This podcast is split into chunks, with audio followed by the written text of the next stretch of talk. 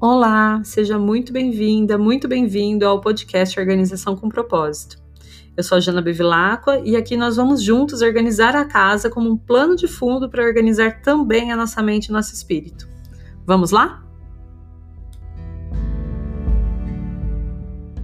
Olá, olá, bom dia.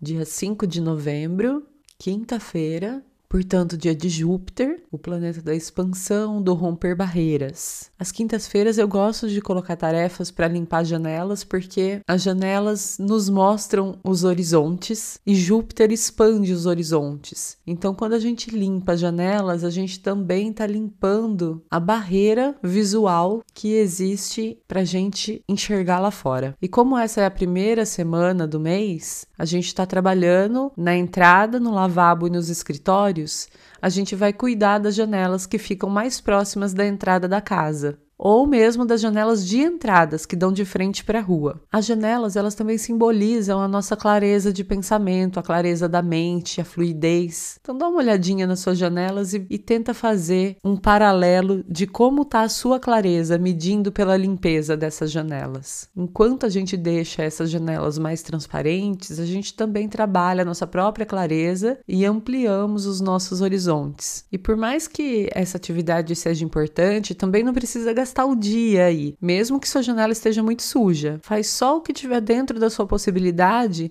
e com certeza já vai ficar melhor do que tá agora antes de você começar essa tarefa. O nosso objetivo aqui é um passinho por vez a gente ir melhorando a organização e a limpeza da nossa casa e também da nossa vida. Então, não se sobrecarregue. Desejo muita clareza para você, uma ótima quinta-feira e um bom restinho de semana. Muito obrigada por me escutar até aqui.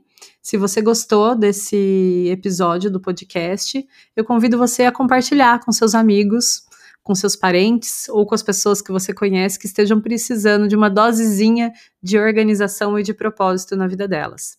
E também a me seguir lá no meu Instagram, janabevilacqua, onde eu compartilho bastante sobre esses e outros assuntos. Muito obrigada mais uma vez e até o próximo episódio.